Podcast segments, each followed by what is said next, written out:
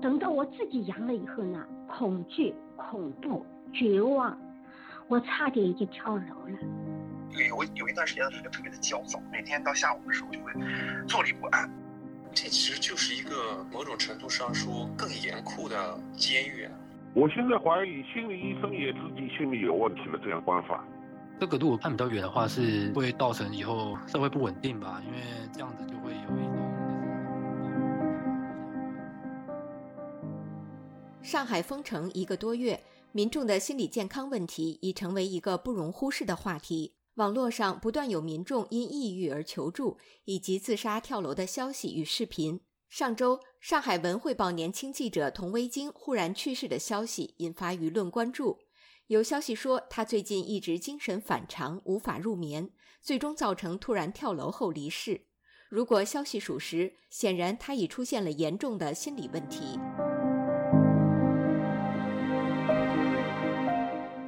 近期，微信公众号“赵路明”公布了一份针对一千零二十一名上海市民所做的疫情心理状况调查。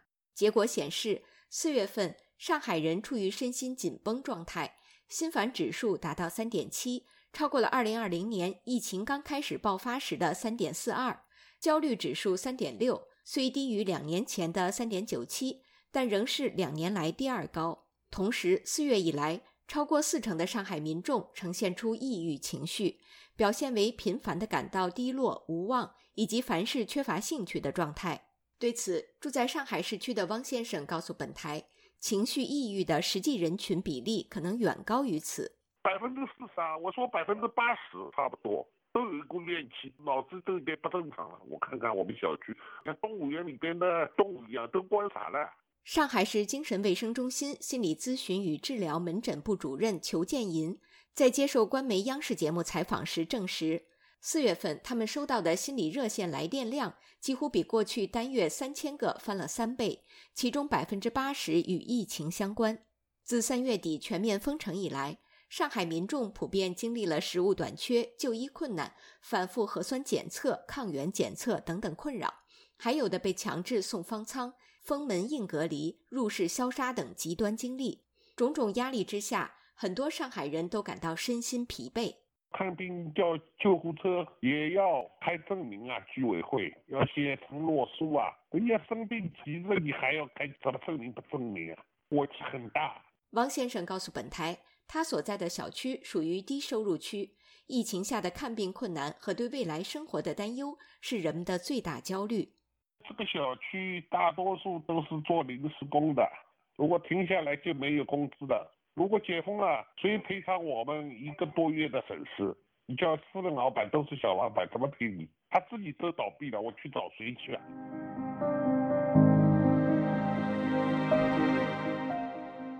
在大型外企公司就职的李先生，虽然没有太多生活压力。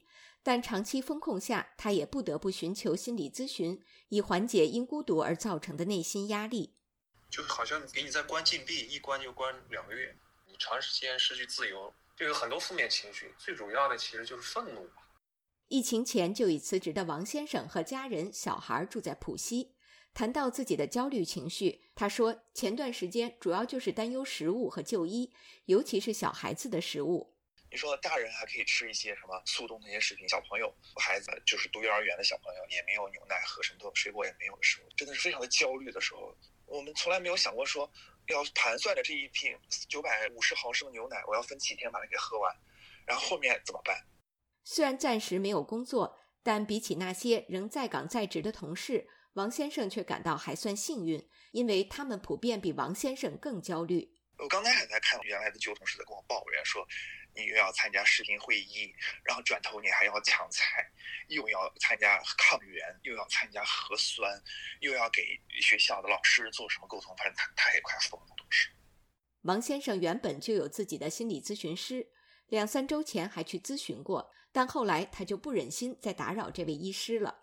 我发现其实我这个医生他所处的这个小区比我们这边还要严格，下不了楼。我这个心理医生，我我就不想再去烦他了，因为我觉得他也在承受着巨大巨大的压力。谈到自己的负面情绪，王先生认为这可能和他在网络上经常看到舆论普遍关注的消息有关。而现实却比网上看到的情况更为残酷。他说：“总不能让自己每天都活在新闻联播里吧？”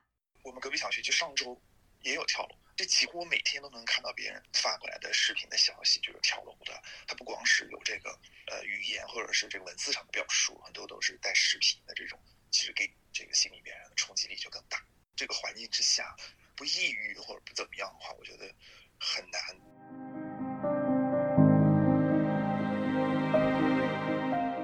在上海静安区，刚刚被送入方舱的孙女士接受本台采访时，谈到他最近一度心理崩溃的经历。他和自己一位家人同住，早在五月一号，他就已发现自己出现病毒感染症状，但核酸检测报告却迟迟没有出来，令他处于恐惧和绝望的情绪中。相关人员原本说好六号再派人来给他做核酸，但又没来。而与他同住的家人却已出现发烧、被感染的症状。抗原结果也显示成阳性。晚上半夜里，我真的疯了。我打了那个幺二零，我打电话打了好多电话，然后我真的疯了，我失控了。如果幺二零救护车不来，我自己冲出社会去了。你们让我去放毒，我就传播病毒了。就在孙女士的情绪几乎崩溃之际，幺二零终于派车来把她和家人送入方舱进行隔离。不过这件事令孙女士怀疑，检测公司是在故意拖延不出报告，直到更多人受到感染。像我就是典型的案例嘛，我五月一号做出来肯定是阳了，我知道症状很明显的，我的报告迟迟不出来，直到现在都没出来。等到我的家人也变阳了，好了，一起拉方舱。日前，上海一家核酸筛查公司中科润达被黄浦区居民揭发出具多份假阳性报告。话题一度登上百度热搜，受到舆论炮轰。孙女士认为，防疫中的这类怪象都是背后有人操作，方式不同，但目标一致。阴性说你阳性，阳性说你阴性，目的就是一个，为了增加阳性病例，然后他们可以不断的检测，不断的扩大他们的利益。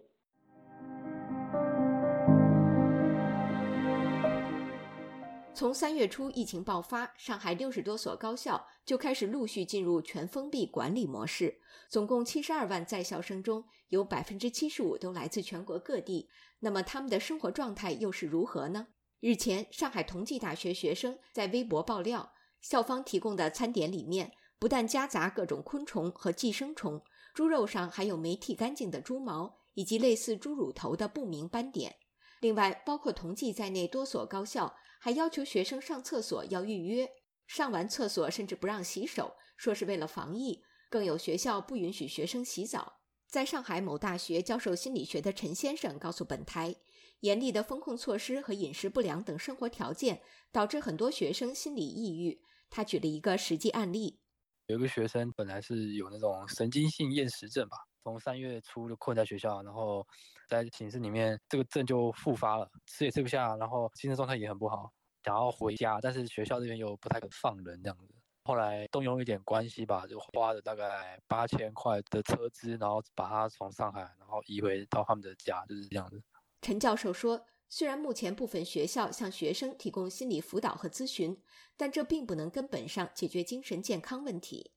心理上，当然这些老师可以提供他一些建议，但是在大环境没办法改变之下，可能也只是暂时性的。另一位在上海某国际中学担任心理辅导的老师 Sirin 告诉本台，近两个月，他们的学生都已回家和父母在一起生活，但出现心理问题的学生人数比之前反而增加了百分之五十。亲子之间的冲突啊，然后关于，呃，疫情之后，就是学习上就遇到了更大的困难，呃，另外比较缺乏那些同辈的交往，以及一些社会上的支持。Siren 表示，原本有心理障碍的学生在疫情下更容易情绪波动或者旧病复发，而在这段重要成长时期，他们却得不到社会的关怀，尤其是同伴的支持。我的学生中就有一个孩子，他其实就是在人际交往中比较有困难，但是他在疫情之前，他勇勇敢的去迈出了第一步，去跟别人去建立了这样一个同伴关系，但是很快就迎来了疫情，所以这点就让他感到特别受挫。他就跟我说，他觉得自己，嗯，又没有办法再重新去交朋友。两位心理工作者都认为，当前封城措施带来的心理创伤。无论对于个人还是社会都会产生长久负面影响。实际上在三月二十八号鸳鸯火锅式的全面封城前很多上海人就已处于断断续续的被封控状态至今已有两个月期间，当局的政策一会儿是全面封控，一会儿是分区分类差异化防控，一会儿又是社会面清零和社会面基本清零的不同划分，一会儿是部分地区微解封，一会儿又进入了所谓静默期。很多居民说，官方的朝令夕改、反复折腾，让他们生活在极大的不确定性中，这是造成精神崩溃的一个主因。今天开始，它是每家每户。只能出去一个人，一次不超过四个小时。然后我跟我父亲，我们斗争了半天，他也想出去，我也想出去，斗争了半天。浦西的王先生说，最后他终于出去了，到附近超市购买了很多东西。这还是一个多月来他第一次走出小区。刚出去的时候，我觉得我都快要 流眼泪了，还挺高兴的。但今天晚上他们说，现在又要进入静默期，现在叫就是。又不给你再出去了，所以这个心啊就变成说，就上上下下的起伏，就被他们就像提线木偶，就是这个政府他想怎么玩你就怎么玩，你真的是。上上海造成今天这个局面，是人为造成的。它现在压根就不是一个病毒的问题，就完全是反人类、反常识、反常理。好多事情我觉得不应该发生在上海，它发生在我的身边，我们不能够接受。一贯的这种防疫的政策，我也不能够接受。老百姓反正像木偶一样，就听他们指挥，他们想干嘛就干嘛。我估计现在没法收场吧。过去一个多月，上海为因应新冠疫情而实施严格封控措施，导致各种次生灾难、精神疾病乃至自杀事件频发。针对上海的强制性防疫手段，律师刘大力日前发文，紧急请求上海市人大常委会。依法审查新冠密接者全部隔离这种防疫措施的合法性和适当性，并讨论如何在防疫同时保障市民的民生权利不被侵犯。法律学者童之伟也发文批评当局对民众使用强制手段送方舱隔离的做法违法，应立即停止。但是随即两人的公开信被当局相继封杀，他们的微博账号等也被关闭。而世界卫生组织总干事谭德赛。近日也罕见地对中国的防疫政策提出批评，明确指出中国的所谓“清零”政策不可持续。但这位国际友人的相关言论在中国同样被下架“清零”。原中国人民大学社会学教授周孝正对本台表示：“从社会心理学上讲，人在一定意义上就是环境的产物。你现在这么一大城市突然就给封了，很多人诱发了他精神病，或者他原来他就有，现在诱发他，这就是必然的。”这必然的总病根儿，就小平那句话，就是权力过分的集中，又得不到有效制约。中共中央总书记习近平近日主持政治局会议时，明确强调要毫不动摇坚持动态清零的防疫总方针，而这是由党的性质和宗旨决定的。以上是自由亚洲电台记者凯迪华盛顿报道。